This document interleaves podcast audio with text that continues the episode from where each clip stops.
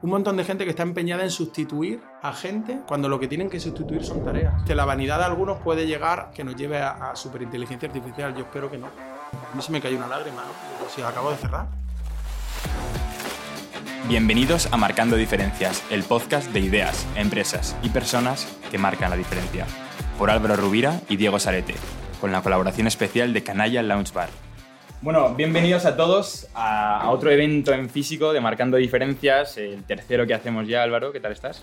Bueno, pues muy, muy bien, con muchas ganas. Eh, siempre digo lo mismo, digo que estoy muy bien, pero es verdad que en este caso, eh, joder, con un invitado de, lujo y sobre todo con casi 20 personas aquí escuchándonos, que bueno, eh, espero que les sea muy, muy interesante. Eso es, lo primero simplemente recordar que gracias a Canalla Lounge Bar por cedernos el sitio, por hacernos todo tan fácil y poder disfrutar de un espacio para, para, hablar aquí, pues eso, 20 personas con un experto que ahora te presentaré en muchas cosas. Eh, pero bueno, lo primero, gracias. Y, bueno, en hilo de lo que digo, eh, hoy tenemos a Fernando Rodríguez. Eh, eres una persona que yo creo que no merece la pena que yo te, te defina como nada, así que voy a prefiero cederte la palabra a ti y que tú nos cuentes un poco quién eres y en qué estás marcando diferencias. Bueno, buenas tardes, gracias a todos por, estar aquí, gracias a vosotros por invitarme y cometer esta locura de, que yo venga aquí a contar algo. ¿no? Eh, ¿Quién soy yo? Bueno, Fernando Rodríguez Alemani, por no dejarme el segundo. Eh, alguien que va buscando un moonshot. Un moonshot es lo que llaman el viaje a la luna, hacer un múltiplo de 10, en, no en dinero. Al otro día me preguntaba alguien, dice, bueno, y con este emprendimiento que estás haciendo, con los emprendimientos que has hecho en tu vida, que ya han sido unos cuantos, si no ganas un céntimo, digo, pero lo he hecho. O sea, bueno. Eh, no, se quedó así, no sabía qué decirme, ¿no? Dice, pero ¿y la pasta? Digo, bueno, la pasta a veces llega y a veces no llega. ¿Qué le vamos a hacer? No siempre se triunfa. El emprendimiento no está marcado por una historia de éxito. Muchas veces son fracasos que te llevan al siguiente y el siguiente puede que sea un éxito. Yo voy por el tercero o por el cuarto. Me ha arruinado dos veces. No me molesta decirlo porque las dos ruinas fueron buenas, es decir, que aprendí mucho de ellas. Eh, y bueno, alguien en constante cambio, buscando mentalidades exponenciales para crear organizaciones exponenciales. Eh, ahora mismo en lo que ando metido es en una, dirigiendo una empresa en Europa de eh, desarrollo de software, automatizaciones, inteligencia artificial, eh, tecnologías exponenciales. y aparte de eso, bueno, una empresa de unas 700 personas, una pyme, etcétera, y aparte tenemos una startup. Sí, bueno, al final es un emprendimiento, ahí hubo un emprendimiento que fue un éxito, ¿no? O sea, nos compró, una empresa americana nos compró a mi socio y a mí la empresa el año pasado y, y, cometimos la locura de en vez de coger el dinero y comprar, pues no sé, para los Lamborghini no daba, pero para el, para el carrera ese sí daba, pues cogimos y dijimos, pues compramos parte de la empresa que nos ha comprado y nos liamos la manta a la cabeza y nos volvimos a meter en el lío, ¿no? Y ahí estamos.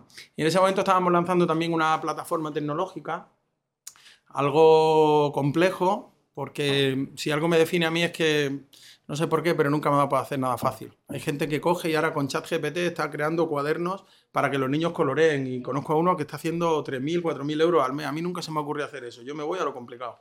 Y entonces, bueno, pues si Airbnb alquila pisos, pues yo ahora alquilo tecnología. Para que los fabricantes no tengan que fabricar y la consuman, ¿no? Ya os cuento luego cómo funciona. Eso es un poco donde estoy ahora. Qué bueno. Y además de, de esto, tú también has sido fundador de varias empresas. Coméntanos un poco de... Bueno, si quieres yo empiezo por el principio. Eso es. Sí, un poco. No, cuando nací, que hace demasiado, pero no, yo empecé estudiando Derecho. A mí no me gustaba nada, que yo eran unos ladrillos que yo, pues no era lo mío, pero bueno, al final un día me encontré en mi casa que me habían matriculado y había que estudiar Derecho. y donde mandaba, donde mandaba ese patrón no mandaba marinero. El caso es que, oye, me sirvió de algo, pero enseguida, pues yo, cuando terminé, se supone que yo iba a ser notario, pero dije, bueno, yo me voy a Madrid, que no me den la lata, me vine aquí, me matriculé en el SIC, empecé a estudiar marketing, tuve muchos años trabajando en marketing y lo que yo quería era, bueno, pues llegar a hacer carrera en marketing, ¿no? que es lo que me gustaba a mí. Trabajé en consultoras de estrategia de marketing, con, trabajé también en, en empresas de publicidad. De hecho, lo último que hice fue dirigir una empresa que estaba en 16 países, que la compró un fondo de inversión con el que yo no encajaba bien y decidí irme. Eh, y hice mi primer emprendimiento, que el primer emprendimiento fue, fue mi primer contacto con la tecnología. Sí es verdad que yo ya había digitalizado esa agencia, que era una agencia de publicidad tradicional, la había convertido en, digital, em, pero bueno, pues me metí en el mundo de la tecnología a nivel bestia y ahí llegó mi primera ruina, pues perdí todo el dinero que tenía. ¿La volverías a, ¿Lo volverías a hacer ese camino? no. A ver. Ahora no. Entonces te estoy hablando de hace 12 años y tiene energía. Ahora pero bueno, que estoy a punto de, o, que esta plataforma donde alquilamos tecnología, que se llama Vanguard.io, pues triunfe o que nos arruinemos otra vez. Y estoy preparado para volver a empezar. Eso sí, lo que no sé si cometería los fallos que cometí en aquella época, de no ir a un fondo de inversión, de no ir a un business angel, de no ir a un ENISA a pedir el dinero, es que no sabía nada. No sabía absolutamente nada. Abrí el bolsillo y digo, ¿para cuánto tengo? Pues tanto que tengo, que eran unos cuantos cientos miles de euros, pues los perdí. Entonces contraté unos tecnólogos de Telefónica que como freelance, pues yo, es que se me ocurrió la, la maravillosa idea de crear un robot. Yo no sabía ni que era un robot ni que era una araña, pero una araña que, que escrapeaba todo el contenido que había en Internet para decirle a las marcas de publicidad que es donde yo venía, cuál es el contenido que tenían que generar. Pues claro, al final era un chorro de dinero, era todos los días un poquito más de dinero y otro poquito, y el poquito de dinero no eran 500, eran 5.000, eran 10.000, eran 20.000, en que mi proyecto es uno de los días elegidos este año para no sé qué premio. A mí se me cayó una lágrima, ¿no? Pues si acabo de cerrar. Como que uno de los 10 mejores del año. Sí, pero bueno, tienes que venir porque viene una aceleración, ¿qué es eso? Aceleración, una incubación, ¿qué es eso? Yo no sabía nada de eso. Dije, bueno, yo por si acaso voy a probar. Y lo primero que me encuentro un montón de gente como vosotros, jóvenes, más jóvenes que yo, ahora soy más joven, ¿no? Pero los que yo me encontré eran, bueno, yo tenía pues como 39 años y me encontraba gente de 23 y cosas así, ¿no? Y el señor que había ahí me dice, oye, pero tú eres muy digital. Y le dije, ¿y tú? ¿Tú eres más mayor que yo? ¿Estás dirigiendo esto? Al tipo le gustó ese descaro mío, ¿no? Digo, bueno, yo vengo a digitalizar una agencia. El tío me, bueno, me tiene esa aceleración que no me sirvió de mucho, excepto para conocer, quiero decir, para, pues mi negocio estaba muerto. Pero sí me sirvió para conocer otras startups, para conocer cierto ecosistema, para conocer la aceleración que te dan ciertas compañías, para saber que, bueno, cuando te ofrecen una aceleración o no, pues yo soy una esponja, yo voy, yo voy chupando, chupando y se va quedando, ¿no? Y luego, pues, este señor pues, me contrata que tiene una startup que ha creado con una serie de directivos, estaba el presidente de, Airbus, estaba el director general de Iberia, y habían creado una red social para eh, LinkedIn, ¿no? No para LinkedIn, sino para hacer negocios, cosa que en LinkedIn no se podía hacer. Ya sabemos lo que es LinkedIn y ahora hay mucho social selling, pero no es una plataforma diseñada para vender. Y entonces, bueno, por una, era como un club privado entre grandes estrellas, ¿no? Entonces yo le dije, esto no tiene ningún sentido. Club privado entre grandes estrellas. En aquel entonces, Alierta ya tenía todos los contactos del mundo. Las grandes compañías no necesitan una plataforma tecnológica para hablarse con los otros directivos, ya se conocen. Lo, lo, primero que hice fue cambiar el foco, orientarlo a las pymes, empezamos a levantar dinero, ir a fondos de inversión, me hice con una cartera de clientes o de... Y bueno, empecé a levantar la primera ronda, la segunda, se me dio bien y un día decidí, me llamaron en otra startup, les levanté el dinero, ya no levanto dinero, ¿eh? Eh y, y, un día se me ocurrió pues, montar mi propio vehículo de inversión y bueno, pues hicimos una tesis de inversión, observando mucho el ecosistema, creamos 15K Angels, hemos invertido pues, como en 17 startups o algo así, lo que luego yo tengo participaciones como hasta en 22, ¿no? Pero pero no han venido a través de equity, sino a través de mentorización y otras cosas, ¿no? Y tras eso montamos una compañía de design thinking, que es lo que yo era bueno. De la creatividad sacamos esta parte de diseñar soluciones de negocio. Y esa compañía, pues después de mucho sufrir, mucho sufrir, mucho sufrir, pues un día tenemos la, en la pandemia, estas carambolas de la vida, en la pandemia, pues que la gente despedía personal. Nosotros en el mundo del software no es bueno despedir a, a ingenieros ni a desarrolladores porque no hay. Entonces nosotros decidimos contratar más gente, éramos muy poco, éramos unos 20 y algo y tal, contratamos un poco más y bueno, pues los últimos que contrataron nos salieron ranas, se fueron y empezamos a ver esto de la gran fuga. Yo que había viajado por todo Em, Latinoamérica, yo estaba viajando por Colombia, por Argentina, por, por, México, y a través de un amigo, un buen amigo, Pedro Corrales, que creo que lo conocéis, me llevó a Brasil para enseñarme el nordeste de Brasil, el emprendimiento que había allí, el Hub Salvador, Vale do Dendé, etc. Bueno, pues yo tenía ya mucho conocimiento del, del mundo startup, ¿no? Y entonces, em, un día pensando en cómo se hace la innovación abierta, cómo las grandes compañías se cogen y, se enfocan a conseguir tecnología y por otra carambola, es decir, un error que cometo yo, que pienso que lo que quieren es incorporar nuevas tecnologías y en realidad lo que quieren es incorporar ideas de negocio para no quedarse atrás en su ecosistema digital, ¿no? Entonces, pues yo digo, mira, es que el software ya va a cambiar, ya no se va a fabricar tanto software y se puede hacer con paquetes o componentes de otros. Y un día, pues, se llamaba plataforma de innovación abierta para acelerar la innovación, y un día nos damos cuenta de que eso em, que, no va a ser. Entonces, cuando nosotros por esos viajes, en Colombia sobre todo, conocemos una serie de empresas de software, llegamos a un acuerdo con ellos de, mira, se nos está yendo gente, os podemos delegar parte de nuestro trabajo, como dijimos, nos hicimos esta paranoia o esta mm. componenda tonta de mm, Apple fabrica en China, pero ensambla en California, ¿no? Por eso dijimos, el código lo hacemos en, allí, pero los IDE, es decir, los entornos de programación los creamos así, aquí, los entornos de calidad, los entornos de pruebas, todo aquí, ¿no? Para que el código al final es nuestro, ¿no?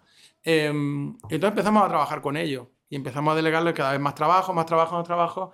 Y un día, pues llega la Navidad del, del 21, o sea, ya, bueno, para el 22 casi, ¿no? Diciembre, y nos dicen, oye, que nos vamos a España contigo sin ti. Y digo, ¿cómo? Conmigo será comprando. me digo, eso te estoy diciendo. Y dije, me puse de los nervios. Oferta de compra, ¿cuánto? Y bueno, fueron cinco meses de negociación y en abril del año pasado, bueno, pues vendimos. Entonces a mí solo se me ocurre otra cosa que decirles cuánto valen las acciones vuestras. Que me quedo. Tanto. Vale, lo pongo todo. wow. Y, y, volví a reinvertir. Y sobre todo estaba enfocado al emprendimiento este de alquilar tecnología. Ya hemos hecho dos rondas de inversión, está en el mercado, gracias a Dios. Ya, están, ya, ya, ya tenemos 50 tecnologías. Dentro de un mes serán 100. Y hablando de ahora mismo, como tú has dicho, tienes una experiencia de muchísimos años. Entonces, tú sabes perfectamente, o bueno, más o menos, tienes mucha más idea de hacia dónde se dirigen los negocios y más que nada la realidad de hoy en día. Entonces, eh, como has comentado antes, coméntanos un poco primero eh, sobre el entorno Buca y después tema de exponencialidad de las tecnologías, que el otro día por teléfono me comentaste y me explotó la cabeza. O sea que... ¿Cuento no lo cuento? No, pero me lo contaste a mí, no a ellos. Bueno, pues vamos a intentar que no explote la cabeza. No, el entorno Buca es un entorno que es, denominan, algunos gurús empezaron antes de la pandemia a hablar de volátil, incierto, complejo y ambiguo. Y si os dais cuenta, es el mundo en el que vivimos, ¿no? Sí. Viste cuando termina, bueno, primero que nos encierran en una pandemia, con, un, con una exponencialidad, que no es viralidad, o sea, el virus se transforma de forma exponencial, ¿no? Em, luego, las fábricas tienen que volver a abrir, hay un decalaje ahí, pues para por eso hay desabastecimiento de materiales, fábricas de coches que no pueden entregar, eso hace que suban los fletes de los transportes desde China, las fábricas de China al 25% a menos, eh, luego llega la guerra de Ucrania y ahora llega algo que se llama inteligencia artificial generativa. Entonces, bueno, eso hace que todo esto, y esa inteligencia artificial generativa en el mundo buca, ¿qué significa? Que todos los días están saliendo un montón de aplicaciones por un montón de gente que está empeñada en sustituir a gente cuando lo que tienen que sustituir son tareas. Y hay un montón de gente pensando en sustituir gente. No, es que esto no va de sustituir gente, va de sustituir tareas. Va de apoyarse en la tecnología para, para entregar más valor. Va de este tipo de cosas, ¿no? Entonces, ¿qué es lo que está haciendo GPT, BART, que es la de Google, Bedrock, que es la de Amazon, etcétera? Y luego un montón de gente que está cogiendo modelos open source de código libre, POU, eh, Falcon, eh, 2, bueno, hay muchísimos. Si queréis luego os doy una lista, eh, porque tengo un proyecto de investigación hecho con esto en otra universidad, en ESIC. Em, entonces, bueno, pues lo que están haciendo es sacar un montón de cosas, ¿no? Por ejemplo, si me voy a, un extremo, pues el otro día alguien cogió y presentó un proyecto que se llamaba Caos. Y este un político me dice, es un hijo de Hoover y tal. Y digo, yo creo que es un fenómeno el tío. Entonces la historia era cómo destruir al mundo. Un decálogo para destruir al mundo para generar el caos. Pues si corte de la electricidad, bloquear los bancos, no sé, ¿no? Mm. Este tipo de cosas. Pero GPT le dice cómo se tiene que hacer, pero le dice que no puede hacerlo. En realidad, ¿qué pensáis? ¿Que nos están diciendo que nos van a destruir o cuidado con lo que estáis haciendo? Porque este chico de caos a mí me cayó de lujo. Porque por lo menos nos está dando un aviso de por dónde pueden ir los tiros cuando la inteligencia artificial no sea como en el día de hoy, que se llama inteligencia artificial estrecha. Cuando sea inteligencia artificial general, y, ahora, y ahí hablamos de la exponencialidad, el día que lleguemos allí a inteligencia artificial general, la inteligencia artificial será tan inteligente como el más tonto del planeta. Y al día siguiente, al día siguiente, en 24 horas es más listo que Einstein. Eso es GIA. ¿Eso te preocupa? ¿O hay mucha gente que, le da.? El GIA no me preocupa tanto, me preocupa más la superinteligencia artificial que el, el, tercer estadio, ¿no? Que es cuando las máquinas se reproducen solas y ya ríete de Terminator, ¿no? Pero dicen que. Bueno, que eso llegaremos, yo espero que no, que no se llegue a eso, porque además no tenemos ninguna necesidad los humanos de, de, llegar a ese punto, cuando en realidad yo creo que la inteligencia artificial no está para sustituirnos, sino para ayudarnos, para acelerarnos, para generar más valor. Mm, ¿Qué me preocupa a mí? Me preocupa más que, más que eso es que ciertas personas por su vanidad, como el inventor, bueno, alguien con una fórmula de un científico crea la bomba atómica. ¿no? Decía una persona que sabe mucho de inteligencia artificial, que ahora mismo se me ha olvidado el nombre, una directiva del Santander, decía el cuchillo de jamón para qué se inventó. Se inventó pues, para cortar jamón, ¿no? Hay gente que lo utiliza para rebanar cuello. Entonces dice, ¿dónde está el punto? ¿no? Entonces, Depende para que lo utilice. La vanidad de algunos puede llegar que nos lleve a, a superinteligencia artificial. Yo espero que no. Que no les dejen.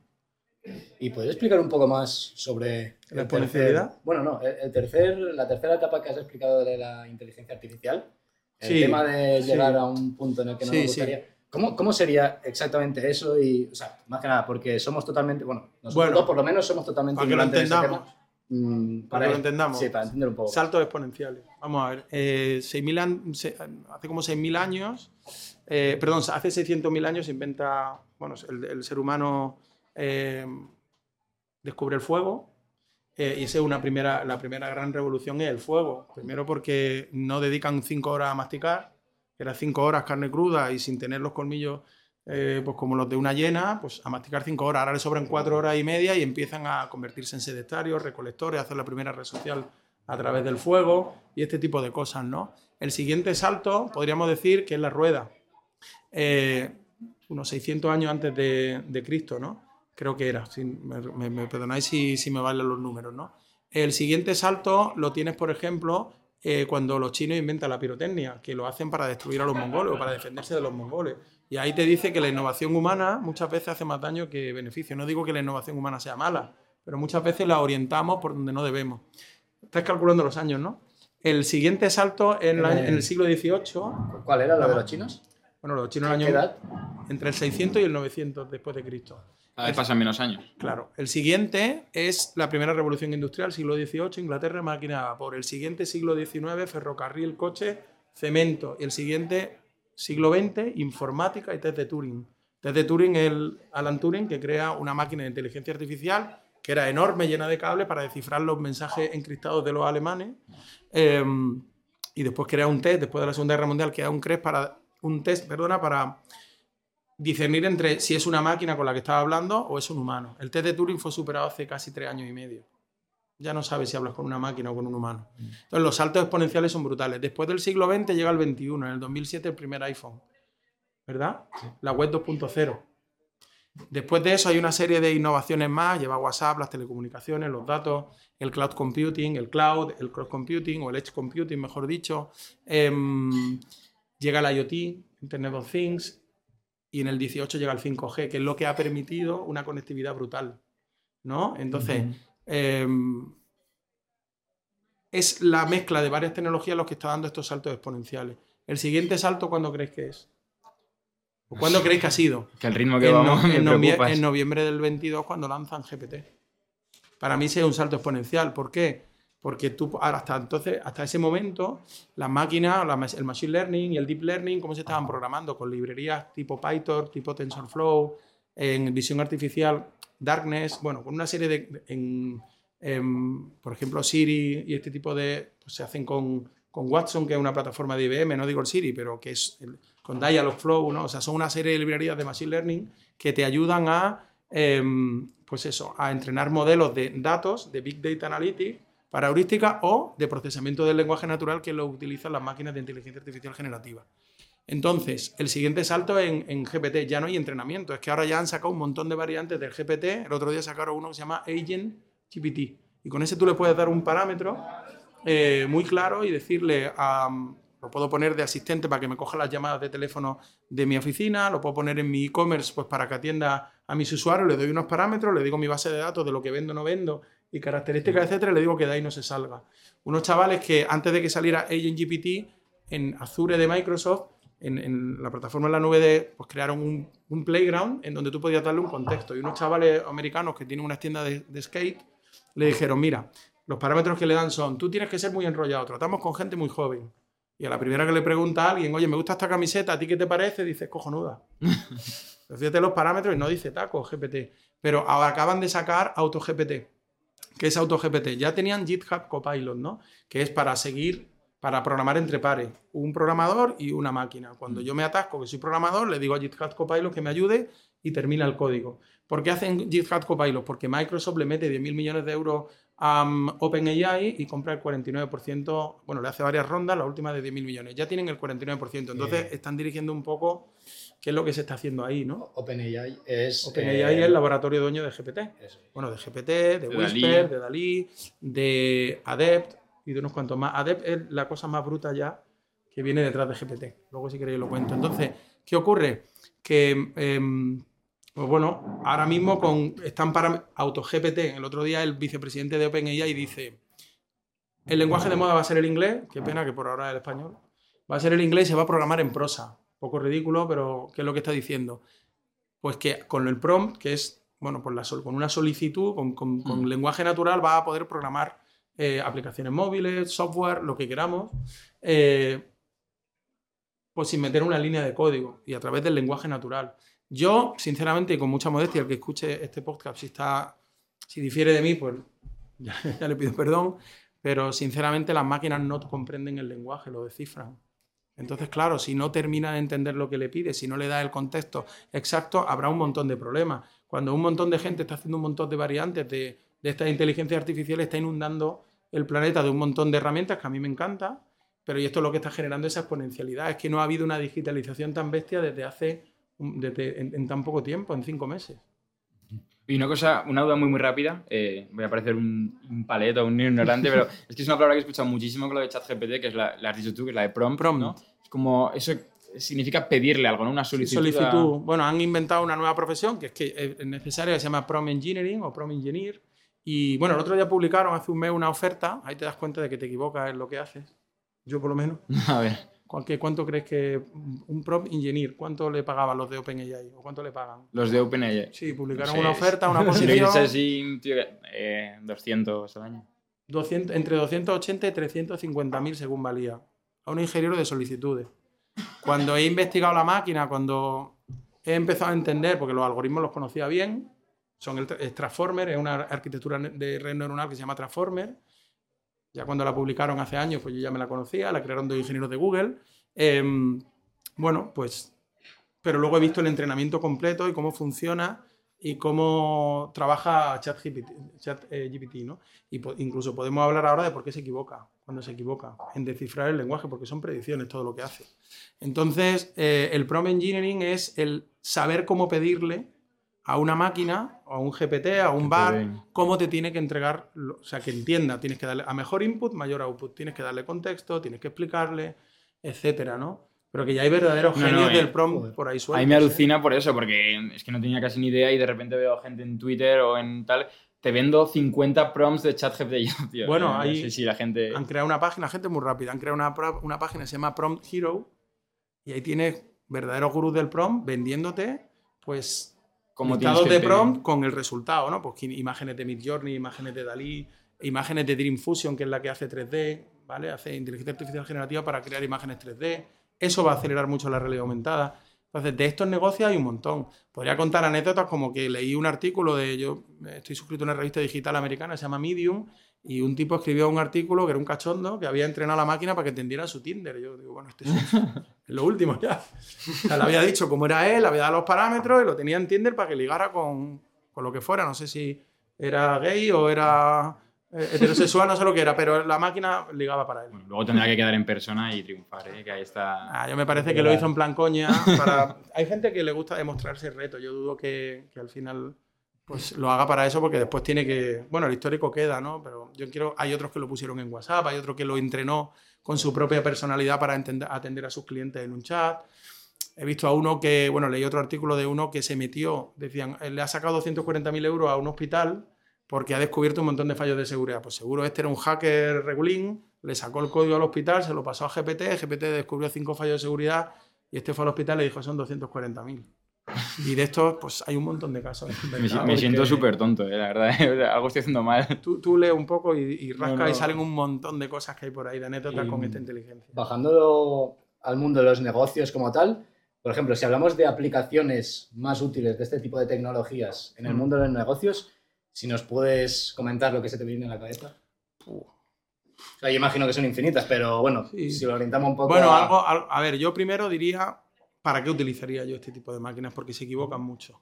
O sea, en las predicciones que hace, si queréis lo contamos luego, pues se equivocan muchísimo. Yo lo utilizaría como un copilot, que ellos mismos están diciéndole al, al resto de la humanidad utilizarlo como un copilot. Entonces ahí, bueno, es el coautor más publicado en Amazon. Hace dos meses tenía ya 20 libros co-publicados con otros autores. GPT, no sé si tendrá 40 ya. Em, Y TFGs no quiero ni imaginarme, vaya, que la gente ahora hace el TFG Bueno. con el GPT, así que... Bueno, eh, Ahí estamos, seguro. ahí estamos. Ahora que el que, haga, que el que haga ese proyecto con ChatGPT que lo verifique. ¿eh? Porque lo mismo hay un gazapo en medio y dice, ostras, ¿esto qué es?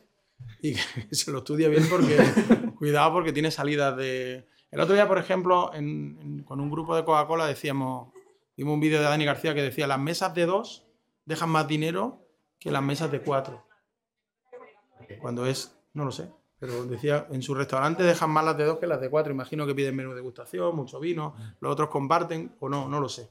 Pero el caso es que una persona de Coca-Cola, un, ejecutivo de Coca-Cola, le pregunta y dice, las mesas de cuatro dan más que las de dos. Y ahora le digo, pregúntalo de otra manera. Y dijo, las mesas de dos más de las que... Más, Ya, más que dinero que se las de cuatro. lía, Es que depende Ya. del contexto que le pongas. O sea, es que hay que tratarlo como al final es una inteligencia artificial estrecha, hemos dicho, ¿no? Entonces, pues tiene que tener mucho contexto y saber, tienes que saber muy bien cómo preguntarle para, para mm, que tenga buena salida. Mucha gente hace esto de leerse. Yo tengo, que el que quiera se lo doy, tengo como 17 páginas todos de links de prompts. Y tengo mogollón de aplicaciones que se han hecho con... Tengo todos los open source que hay para hacer ChatGPT mucho más rápido y, y que sea el producto tuyo. Tengo muchas cosas, ¿no? Pero le diría a la gente que antes de meterse en esto, como mínimo se planteara, oye, ¿cómo funcionan estas máquinas? ¿Cómo están entrenadas? ¿Por qué resulta que sacan predicciones? O cuando te sacan un texto, ¿por qué se equivoca? Comprende el lenguaje lo descifra. O sea, está basado todo en predicciones, en deconstruir el lenguaje para pasarlo al lenguaje máquina y a partir de ahí, eh, pues hacer predicciones. Entonces, claro, ahí es donde pierde mucho contexto. Entonces tú en el mundo de los negocios, eh, si he entendido bien, tú lo utilizarías como, como ayuda. Ahora mismo creo que, la- que estas máquinas no están preparadas para hacer otra cosa que ser nuestro asistente, ayudarnos a hacer tareas de más valor. Por ejemplo, un escritor me contaba, yo lo utilizo muchísimo, voy a contar lo de los co- co- o sea, 20 coautores Sí. ¿no? que habían hecho libros con GPT o GPT se habían aprovechado o eh, apoyado en GPT para, para hacer la coautoría. Y entonces me, me decía, mira, yo es que lo utilizo para que cuando voy a escribir un libro tengo que investigar, tengo que documentarme, tengo que coger contexto y lo utilizo para que me busque información, me hable de sobre esto, luego yo lo tengo que verificar. Daros cuenta que está entrenado con tres bases de datos muy grandes, o sea, se ha tragado todo el texto que había en Internet hasta octubre del 2021. O sea, cuando le hace una pregunta a GPT no está buscando nada en Internet, lo tiene en su memoria. Por eso es tan rápido, ¿no? Y- Sí, es muy rápido por eso, no hace búsqueda. BART, la inteligencia artificial de Google, sí está más orientado a las búsquedas, pero GPT, chat GPT, chat es la interfaz conversacional que tira de un modelo que se llama GPT-3 o GPT-4, ¿no?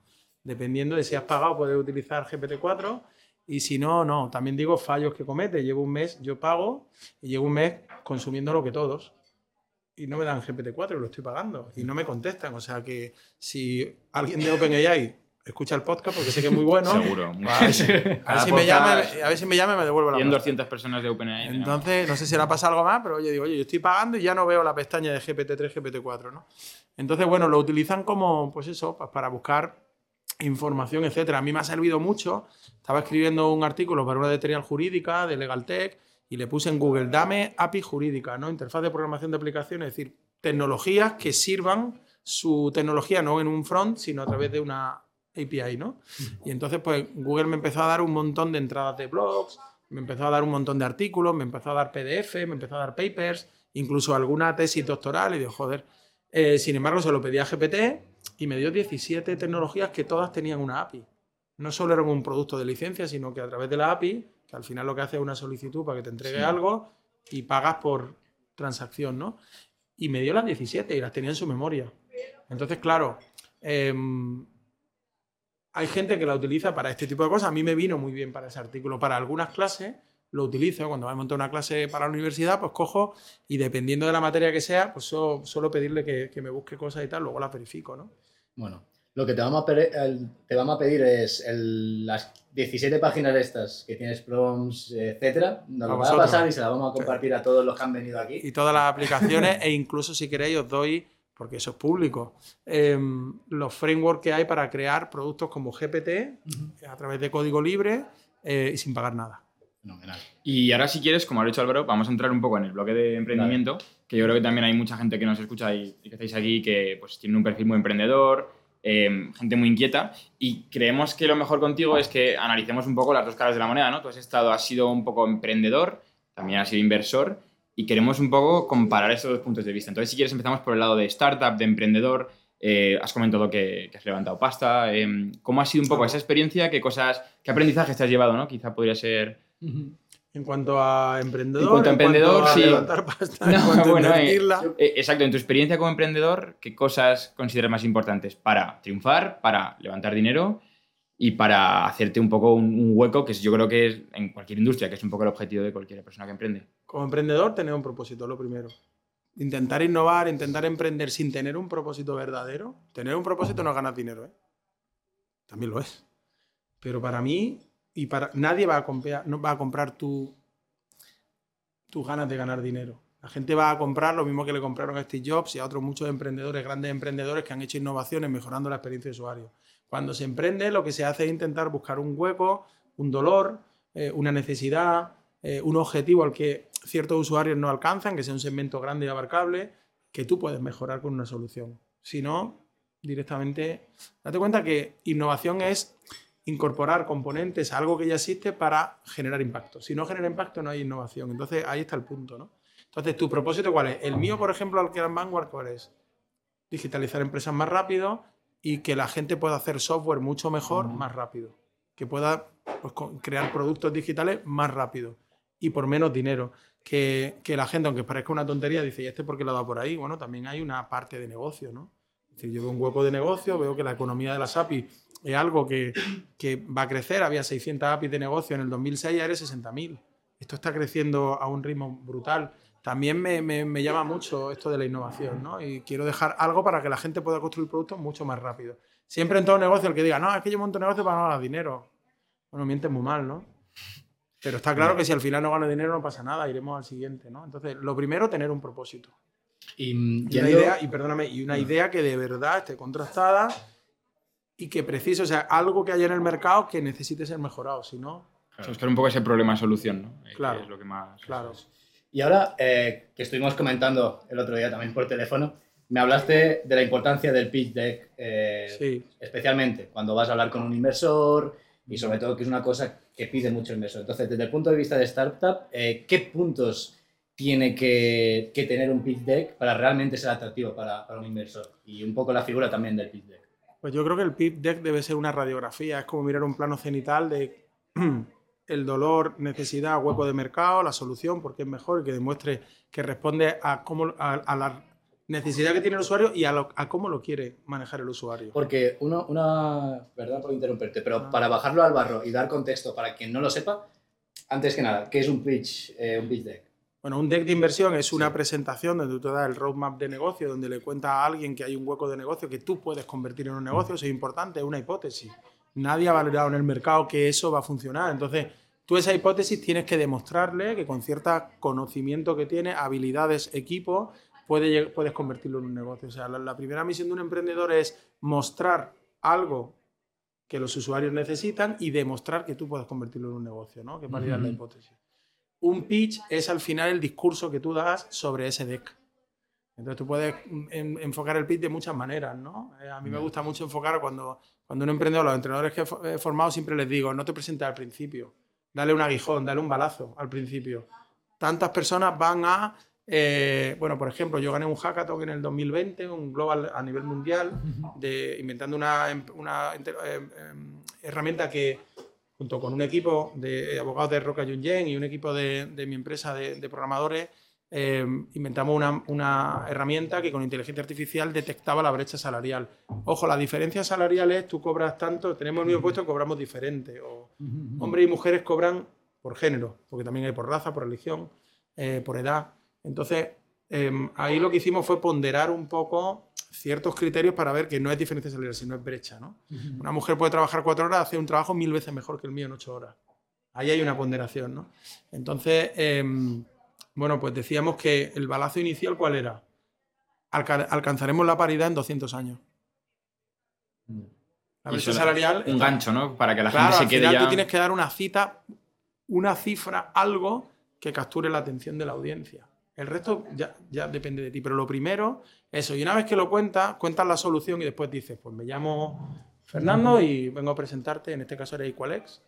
Pues eso. Hay otra gente que coge directamente, hemos creado Equalex por no sé qué. Lo importante es Primero, capturar la atención de la audiencia. Porque además el, el inversor o, el- o la audiencia suele tener, con perdón, yo mismo la tengo, la incontinencia y la impaciencia de, a ver, venga, cuéntame, ¿esto qué va a ser? No sé qué. Y ya empezamos a hacer conjeturas y eso es un error. Hay que saber escuchar. Yo el primero. Hay muchos inversores que saben escuchar muy bien y que después hacer las preguntas correctas, ¿no? Pero lo importante es primero capturar la atención para después seguir con el modelo en cómo voy a validar la hipótesis, cómo lo voy a escalar, etcétera, etcétera. Entonces, diferencia entre un pitch y un, y un deck, ¿no? ¿Qué debe tener el deck? Para mí, 10 puntos. Pues primero, hueco, sol- hueco contrastado con datos, que de verdad se vea que desde principio a fin debe invertir ahí, solución, que de verdad sea lo que quiere el usuario y cómo lo quiere consumir el usuario, eh, propuesta de valor, por qué esto es mejor que lo que ya hay, set competitivo, con quién compito y por qué soy mejor, un feature comparison, ¿no? Después, un modelo de negocio, ¿cómo monetizas esto? Mucha gente escucho muchas veces con publicidad, ya no quiero hablar más. Yo particularmente no quiero volver a escuchar nada. Cuando me dicen publi, yo no sigo hablando. Porque no se escala un negocio vendiendo publi. Se escala Google vendiendo publi, pero un negocio startup vendiendo publi no se escala y, y- y no va de eso. Eh, una metodología que se llama Product-Led Growth, crecimiento impulsado por el producto, que habla, que, es americana, como, como no, eh, que habla de crear funcionalidades wow, por lo que la gente pagaría. Y esto de que el dos- entre el 2 y el 4% de la gente que utiliza aplicaciones móviles paga, el resto no paga. En Zoom estaba como en el 80-20, que me perdonen los de Zoom si me equivoco, pero hay una gran cantidad de gente que no paga y los que pagan, que son la minoría, están manteniendo los servidores y el coste computacional del resto. Esto en Estados Unidos es una práctica que ya murió. Entonces, cuando esto no funciona así, te vienen diciendo publicidad, pues no. Entonces, modelo de negocio, que tengan muy claro que el modelo es escalable, eh, o que se puede escalar el negocio, que puede ventas orgánicas. Cuando viene alguien con una startup a mí como inversor y me dice, no, es que yo tengo un servicio, yo quiero modelos exponenciales, yo quiero modelos orgánicos que con la misma estructura, por un poquito más, venda a 10 veces más y no que cada vez que tenga que vender un, que un crecimiento de ventas, en el plan de negocio ponga que tengo que contratar no sé cuánta gente más. Sí, gastar más. ¿no? Después, eh, habla la gente de proyecciones financieras. A mí me enseñó uno de los mejores inversores que hay en este país, se llama Rodolfo Carpentier, mando un abrazo desde aquí, que al fin y al cabo un Excel es una hoja de ruta para saber en realidad lo que tienes en la cabeza. Pero si tú no tienes métrica, no tienes experiencia, no tienes nada, ¿por qué poner tantos KPIs? Entonces lo que tienes que hacer es, para mí, desde mi modesto punto de vista, y me ha funcionado, son hitos de negocio. Tú pides, en Estados Unidos la gente pide dinero para validar una hipótesis. Entonces, una vez que valida la hipótesis, te ponen, te hacen un follow-on y te ponen más dinero. Entonces tú vas por hitos, ¿no? Hay algo que se llama el Valle de la Muerte, ¿no? Eh, que a mucha gente no le gusta. Yo, mi socio, que no es tan emprendedor como yo, pues me dice, no quiero hablar de ese nombre. No me gusta, de Azos Vale. Yo digo, a mí me flipa. Porque me recuerda que estamos en pérdida. Y me recuerda que no me acomode. Y me recuerda que me queda poco oxígeno. Y que no tengo tiempo para dormir. A mí sí me gusta estar en el Valle de la Muerte. Bueno, no me gusta, pero Sí, me gusta pero- saber que estoy. No, no, no se me puede olvidar. Entonces, importante plan de hitos. Con este dinero llego hasta aquí. Después voy a necesitar tanto dinero más. Y decirle a los inversores cuántas rondas más vienen después. Quieren, saber o queremos saber qué viene detrás de esto. Porque la gente hace rondas y rondas y rondas. Y hay muchos inversores que entran en estas cosas. Business Angel pequeño. Yo primero, al principio entraba y decía, bueno, ¿qué viene detrás? Muchas veces el, el- el emprendedor no te lo cuenta porque ni lo sabe. Bueno, pues cuéntame un plan de hitos. Porque después vienen las grandes diluciones, ¿no? Que si he entendido bien, básicamente es, en vez de tener un Excel enorme con un montón de KPIs, Que también- métricas, que es En- importante. En lugar de, no. Además de, Vale, además de, tienes un plan de hitos que cuando se cumple cierto hito, la... Claro, el dinero hasta dónde te llega. Sí. Hay algo que se llama burn rate, ¿no? ¿Cuánta caja quemas? ¿Cuánta caja quemas es coger el capital y lo vas quemando hasta que valida una hipótesis empiezas a vender y a ingresar dinero, ¿no? Entonces, claro, tú tienes que tener el plan de hitos, sí tienes que tener la hoja de proyecciones financieras sin inventarse KPIs. Bueno, por cierto, mensaje para emprendedores, hacen falta métricas. Nadie te cuenta métricas, bueno, nadie. Muchísimos emprendedores que están, pues no, no ves ciertas cosas, ¿no? Y hacen falta números, hacen falta, aunque sean de, de negocios similares, ¿no? Pero nos tienen que dar una foto. Entonces, claro, las proyecciones financieras a mí me llegan hasta con, eh, con TIR. Cuando veo en una startup la TIR, digo, pues, ¿esto, ¿qué has estudiado de Mané y tú? Esto no sirve de nada hoy en día, pues si tú eres un- una hipótesis todavía no validada, ¿no? Me interesa mucho más el plan de hito. Con este dinero llego aquí, si lo consigo llego aquí, si lo consigo necesito tanta pasta y voy a llegar aquí. Y en la serie A la proyecto aquí. ¿Qué decalaje puedes tener? Ya te lo aplico yo. No, no me parece. y, de- y de- y decido si entro o no entro, pero las proyecciones financieras para saber lo que tienes aquí, que es muy importante, y después... em, Los capítulos, Hace ¿no? de falta los, los hitos que va a llegar con el dinero. Yo tengo dos preguntas muy rápidas para cerrar un poco esta parte de startup. Eh, en el anterior evento que hicimos, y es algo que solemos preguntar a gente que, bueno, pues que ha destacado, que ha tenido startups, que, que ha sido emprendedor, eh, nos gusta preguntar, te acuerdas con Víctor Rado lo hicimos, en qué te fijas o qué priorizas al máximo cuando creas una empresa. Por tu respuesta entiendo que has dicho el propósito, pero luego también has hablado mucho del producto. Cuando yo la creo, cuando la crean otros, yo veo. Bueno, lo que más te fijas en una empresa, lo que, al- lo que una empresa tiene que decir. Te pongo un ejemplo. eh, el anterior invitado nos dijo que para él el relato, que es un poco, pues también va alineado con el propósito, ¿no? Esta historia que hay detrás, cómo lo cuentas, el manifiesto y todo, era fundamental. Yo, por ejemplo, discrepo para mí, em, no, no es que tenga razón, pero a mí el producto me parece quizá por lo que empezaría ahora una, una empresa. A ver, el relato, yo respeto mucho lo, lo- A ver, ni que decir tiene que yo lo que estoy diciendo es muy subjetivo, Claro, es mi no, no, forma todo de pensar, es mi forma de ver. He visto muchísimas startups, más de mil. Las he visto, además pues, tengo, los tengo apuntados hasta los, tengo los decks guardados, Mm. etcétera. Ya algo va aprendiendo, ¿no? El relato, algo más diría, ¿no? Porque nadie inventa por un storytelling, nadie invierte Claro. por un storytelling, pero seguro que detrás del relato hay un propósito, hay una dedicación de ciertos emprendedores, hay muchas cosas que le llaman la atención, pero tú puedes tener un storytelling muy bonito eh, y luego no poder convertirlo en negocio, ¿no? Entonces, yo lo que me fijo es en varias cosas. Primero, en los emprendedores que tienen en el coco. Me gusta hacerles muchas preguntas, me gusta pasar tiempo con ellos, me gusta hablar con ellos y con los que informa el equipo. Eh, me gusta saber si están comprometidos y van a hacer un vesting, es decir, si se van a comprometer a no salir del emprendimiento de la compañía en X tiempo. Me gusta saber si han puesto dinero, porque es muy fácil poner Sí. 3.000 euros y mañana irte con el dinero y gastándote el dinero del resto. Pues yo normalmente les digo, ¿tú cuánto vas a poner? Por poco que pongas, ¿cuánto puedes? ¿5.000, 10.000, 15.000, 25.000? Entre todos, ¿cuánto? No me digas que solo 3.000 porque entonces no entro.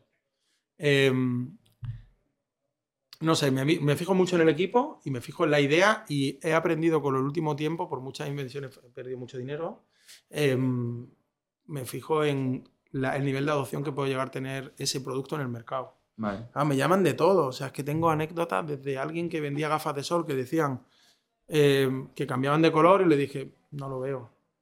Porque además no tenía una patente, la fábrica no era suya, compraba y revendía. Ya. En realidad, ¿qué tienen, no? Y sin embargo, ese tío me pareció un figura. Ese tío hubiera vendido esto que dicen de venderle yo los esquimales. Este se lo vendía. A mí no me lo consigo vender, pero porque. Pero el tío era un fenómeno. Pero sin embargo, bueno, pues me fijo en ese tipo de cosas. Y Yo- si el negocio es escalable. Un segundo, Álvaro, antes Sí, de que hagas la pregunta, para que no se me quede en el tintero, la segunda pregunta que te quería hacer, que es un poco, a veces la pregunta del millón para mucha gente que quiere emprender y no sabe cómo. Em, tú has hablado de que para ti la importancia de buscar, pues eso, eh, no este relato, ¿no? pero este propósito es fundamental. Pero alguien que quiere emprender y no sabe cómo, ¿qué, qué consejo le das? ¿Por dónde puede buscar? ¿Qué tiene, tiene que buscar en sí mismo cosas que le preocupen? ¿Problemas que haya? ¿Productos ganadores? Yo me iría a hacer un tour por un montón de aceleradoras, porque en Internet se puede encontrar muchas, pero la inspiración no se encuentra en Internet. Me iría a aceleradoras, intentaría que llegar allí, que, me, me- que conseguir hablar con, con equipos para que me inspirara. Los emprendedores suelen ser gente que, que, que colabora, que, que se ayudan unos a otros, que transfiere conocimiento. Eh, con esto apelar un poco a, habrás cometido tus errores y tus éxitos, no quiero cometerlo, me quiero fijar en ti yo me daría una buena vuelta por un montón de aceleradoras. Miraría, o sea, a lo mejor si tuviera tiempo y tuviera dinero, pues me iría a Lanzadera Valencia, me iría aquí, por ejemplo, a Guaira, a Telefónica, me iría a Aticolab en Barcelona o aquí, me iría a Y Combinator a Estados Unidos. El presidente de Y Combinator es el fundador de OpenAI, Sam Altman.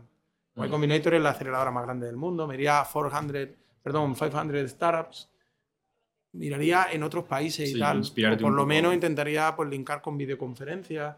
Y le echaría morro, ¿por qué no? Oye, que quiero hablar contigo, quiero que me cuentes tu historia, entrénate conmigo si acaso. O sea, buscaría, pero me daría una vuelta por... No, pues O sea, si, quieres, co- si quieres conocer a los seres vivos, vete al bosque, ¿no? No, tal cual. Me parece súper buena respuesta porque mucha gente en internet parece que quieres emprender y te, te dice, no, búscate este producto que se está vendiendo en China y aquí no, y es como, venga, el siguiente, ¿sabes? Pero es lo que tú dices, son empresas que no Yo tienen. me fijo en historias de éxito, Justo. Algunas, y muchas historias de fracaso. No, no, me Qué parece súper... Que de los fracasos se aprende mucho más que de los éxitos. Y muchas veces los fracasos creo que no se cuentan. Eso es lo, lo hablaba una vez con Álvaro, que nos gustaría hacer alguna ¿no? sección de un poco de, no, no he dicho así, pero como así fracasé o así me fue mal, porque en los podcasts que escuchas Sí, solo- solo cuentan historias de inversores ganadores, gente que ha triunfado, pero no se cuenta la persona que ha ido mal, que probablemente tenga muchas más anécdotas, muchos más Claro. eh, aprendizajes. A nadie le gusta decir, me la he pegado Ya, y no soy claro. un triunfador, ¿no? Yo como me la he pegado dos veces, y además las dos veces me he quedado sin nada. Ahora, ahora ya no es el caso, gracias a Dios, pues ya tengo un sueldecillo.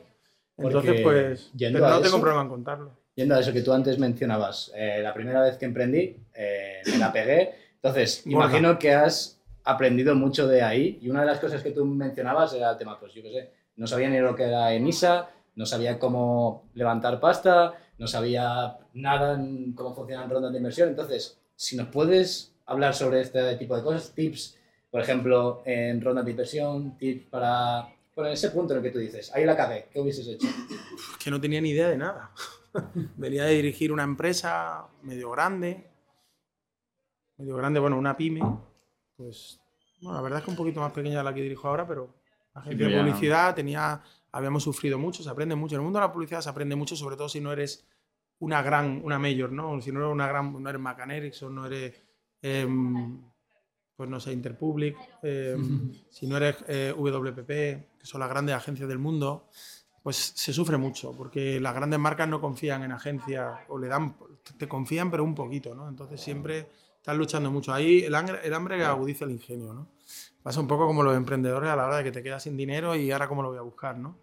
Entonces, bueno, yo en aquel entonces que no sabía nada, entonces lo hice todo a pulmón me, y cometí un montón de errores.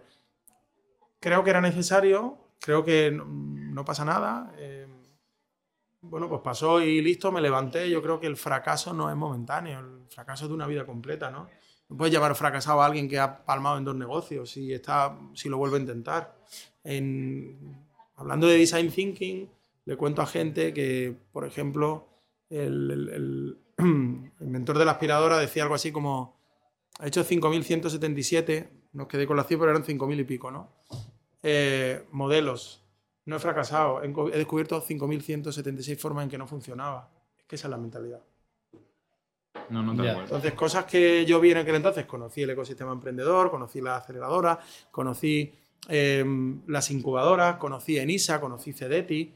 Eh, con el tiempo vas conociendo muchas más cosas, pero de todo ese conocimiento también he aprendido cómo levantar dinero con un PowerPoint.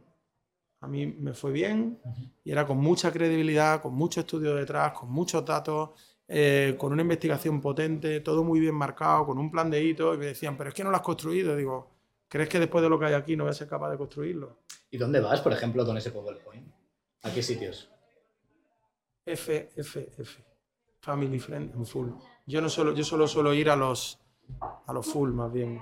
A los family, a los friends, no suelo ir porque al final, un, fu- un full, al final, un business angel está buscando. Mucha gente me dice, no, es que no quieren invertir, van a la línea de flotación. Digo, no, es que van a poner pasta. Pues quieren saber si de verdad lo que hay en tu cabeza confiable o no, si estás loco o si no estás loco, ¿no? Entonces, al final están buscando ideas para invertir, quieren poner dinero porque quieren un, múltiplo. Entonces, yo normalmente, pues, no me gusta ir a la familia ni, ni, a, ni a amigos porque me va a costar caro después. Y eso quiere decir, no quiere decir que yo me vaya a aprovechar del Business Angel, yo lo pongo todo. Es que el Business Angel es alguien profesional.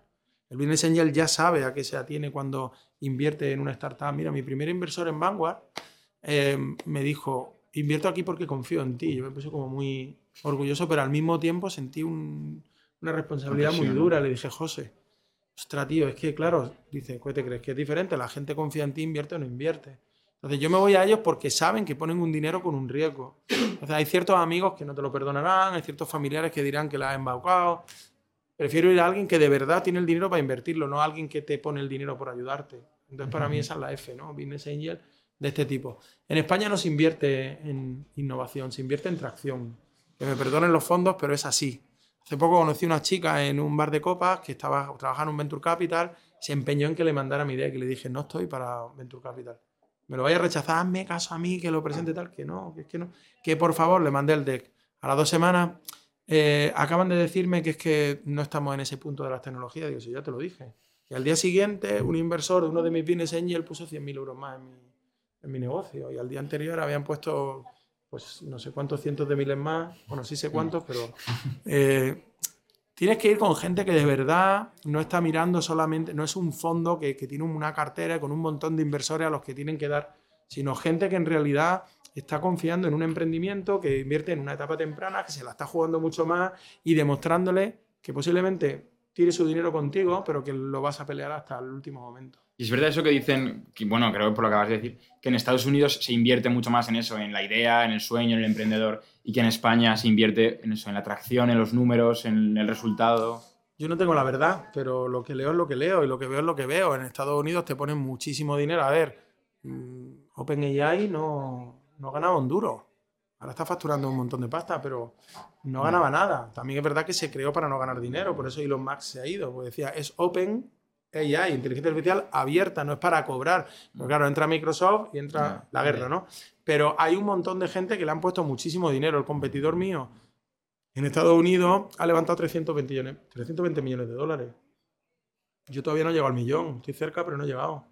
Entonces, claro, ¿qué hace esa gente con 320 millones de dólares? ¿Qué hago yo? Puede parecer que soy listo, pero no tanto.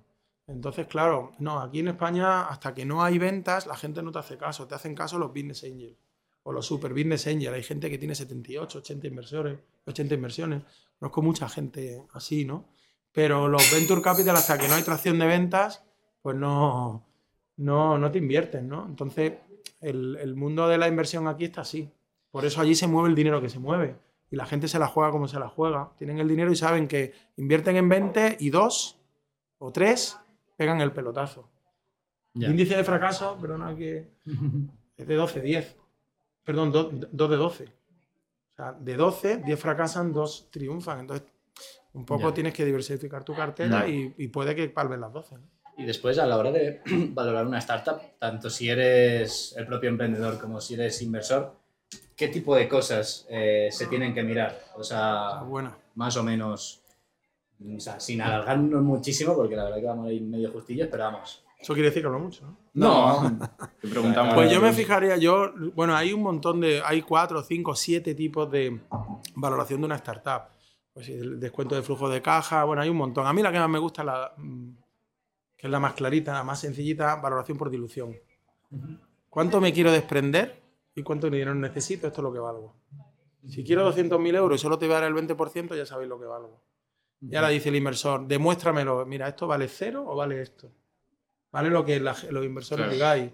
Pero es que yo me fijo también mucho, hago muchos estudios de cuánto valen tantas startups que están en el mismo momento que yo. Y muchas están en 3 millones y medio, en 5 millones. Hay un competidor en España que está en una vertical de tecnología, pero y de tecnología vía API, pero en un sector muy vertical, pues que ha levantado ya un buen dinero, pero está a una valoración muy alta. Entonces hay que poner valoraciones pues, que sean asequibles, porque entonces yo le digo al inversor, mira, si tú me vas a discutir si esto es el descuento de flujo de caja, si esto vale tanto, si las proyecciones, si, bueno, todo lo que tú quieras. Pues sí, podemos estar discutiendo aquí de lo divino y lo humano, pero tú quieres invertir, sí. ¿Cuánto valen las startups? A lo que tú puedas hacer, los tickets que tiene hoy en el mercado, tanto. ¿Confías en la idea? Sí. Quédate la valoración. Y, y lo que, teniendo una valoración razonable de que cuando arrancas no estés por encima del millón. Yo mi primera ronda con, con Vanguard fue de un millón. ¿Vale? Fue de un millón y firmé un pacto de socios que no haría una segunda si no era un duplo. Y lo he cumplido, ¿no? Lo he hecho un poquito más de un duplo. Pero es que mi competidor estaba en, en- en casi 6 millones. Entonces, claro, con esa fórmula, la gente, pues, si confía en tu negocio, no te va a discutir la valoración. El inversor no, no, no, no va, no va a la línea de flotación. ¿sabes? Hay inversores que sí, me tienes que bajar, me tienes que, vale, ¿y tú qué me das a mí? Pero también te tienes que ponerte un poco en valor, ¿no? Ya. O sea, ¿qué valgo y por qué? Porque tú lo dices. Y- Porque yo, yo te bajo la valoración porque tú quieres. Mírate el panorama. Y, En mí- y no, yo, no, yo no tengo problema. ¿eh? Un poco de credibilidad. y ya está. A mí me gustaría preguntarte, antes de pasar a la ronda de preguntas rápidas, eh, ¿con qué inversión mínima, por ejemplo, se podría invertir en una startup? Por ejemplo, nosotros, ¿con qué inversión podríamos? Yo sé Depende, de la cualquiera de valora- aquí. depende de la valoración. Si, tu, si la valoración está a 3 Ya, no, pero, millones, por ejemplo, yo he visto plataformas. No a sé, ti que es mínimo. Sí, sí, sí. eh, que se llaman, Depende de lo que digan los emprendedores. Yo particularmente al principio puse un ticket mínimo de 10.000 euros. No quería un inversor por debajo de los 10.000. ¿Por qué? Porque al final gestionar, no es que no quiera el dinero de los 5.000, es que gestionar 40 inversores es muy complejo. Ya. Y además todos se sienten, todos son igual de inversores. Entonces, las plataformas de crowdfunding tienen muchos problemas a la hora de eh, sindicar las acciones, los ponen todos juntos y ellos pues son los que gestionan, pero no haces valer tus derechos de la misma manera que si fueras tú. Claro. Los derechos políticos no son los mismos, ¿no? Entonces, claro, yo no quería muchos inversores, yo quería gente que aportara valor, entonces yo siempre pongo un ticket mínimo. Y pongo tickets de este tipo. Hay gente que te pone un ticket mínimo de 3.000. Es que tardo lo mismo en convencerte que pongas 30, en 3 que pongas 30. Lo que tengo que buscar es el que tiene los 30. Vamos rápido. Eh, la primera, un poco a traición. Bueno, a traición, no sé si la tienes muy en mente o vas a tener que. Pero una empresa española que te guste actualmente. Uh, me gustan muchas, pero tiene que ser una startup que ahora ya sea grande, Bueno, o tiene que ser dinos- una gran empresa. Te diría Coca-Cola, pero. Vale, pues si no está en la startup. Eh, bueno, hay una Skylab que me, una Skylab que me gusta mucho, se llama Sami Alliance, que se llamaba Sami Road, ahora se llama Sami Alliance, es grande, de influencer marketing. Creo que se han convertido en una compañía muy grande. Me gusta. eh, me gusta Bit2Me, que es de blockchain, lo hemos estado hablando por ahí. Mm, No sé, hay, hay muchas. Me gusta. mm, Me gusta una que se llama, me gusta mucho, mucho, mucho, mucho una que se llama Savannah Med. Acelera los ensayos clínicos a través de la tecnología que usa GPT, lenguaje natural. Leen historias clínicas, aceleran las investigaciones en 5 años. Una patente, en sacarla puedes tardar 10 años. Esto lo aceleran hasta la mitad. Leyendo historias clínicas de hospitales, me gusta bueno. mucho Savannah Med. Qué bueno. Vale, siguiente. Último libro que has leído o podcast que has escuchado. Eh, podcast, la verdad es que hace tiempo que no escucho ninguno. Lo escuchaba antes cuando hacía algo más de deporte que ahora. Menos este, ¿no? Que lo vas a escuchar. ¿Eh? Que este a partir de ahora lo vas a escuchar sin fallo. Te lo garantizo. quizá, quizá el único que no escucha es el mío. Eh, no me gusta escuchar mí. El último libro que he leído es de em, la historia de, de- bueno, es del padre de un amigo mío, que se llama Severino Fernández Nares, y es sobre em, pues, historia novelada, y es sobre desde Sevilla sale en barco hacia el Nuevo Mundo, que es lo que creían que eran las Indias, y, y la verdad es que me gustó mucho. Vale, muy bueno. la historia. Vale, ¿alguien a quien invitarías a este podcast? A mi hijo mayor. ¿En qué está marcando diferencias él? Él Sí. Pues ha leído el libro de Carol Dweck que me tiene como, ostras, ¿este que ha hecho? Eh, bueno, él está estudiando primero ingeniería de software y está ya programando RPA porque yo le voy comiendo el coco poco a poco. Pero marcando diferencias, no sé si está marcando diferencias, es muy joven. Lo que sí me está gustando mucho es pues, que se está interesando por tener, eh, saber lo que son mentalidades de crecimiento y qué hace falta para hacer, no depender de, de- de los trabajos de otros y poder crear sus propios negocios. Y eso me gusta. Qué bueno. Y ahora la última, consejo que nos darías a nosotros. Y cuando decimos nosotros, eh, decimos nosotros y también todo- todos ellos. Eh, un perfil joven con ganas de hacer cosas. No te rindas, jamás. Por duro que sea, por difícil, por noches que tengas sin dormir, yo las he tenido muchas, no te rindas. Qué bueno. Como el libro de Nike, ¿no? Que se llama Nunca te pares. Vale, Claro, pero es que es así, no te rindas, porque al final te puedes caer 17 veces. Yo te garantizo que una triunfas. Qué bueno. Pues no, me pues- dijo uno, que yo- me decía, a mí me ha pillado esto del emprendimiento ya tarde, 50 años, y me dijo Alonso, mm, un inversor que me presentó Pedro Corrales, que eh, era alumno suyo y que se ha metido en nuestra empresa y que lo tuvimos ahí de jefe de operaciones, ahora se ha ido al Santander y tal, pero sigue siendo inversor nuestro. El de Kentucky Fried Chicken se forró a los 77, date tiempo. Qué bueno. Pues nada, yo creo que no hay mejor forma de terminar el podcast. Muchísimas gracias por, por venir. Eh, muchísimas gracias a todos vosotros también por venir. Y nada, eh, pues bueno, vosotros que estáis aquí presencialmente ahora tenéis ronda de preguntas y respuestas. Y todos los que nos escuchan desde casa, pues nada, esperar al siguiente podcast Al y muchísimas gracias por Un placer. Muchas gracias. divertido. Chao, chao. Chao.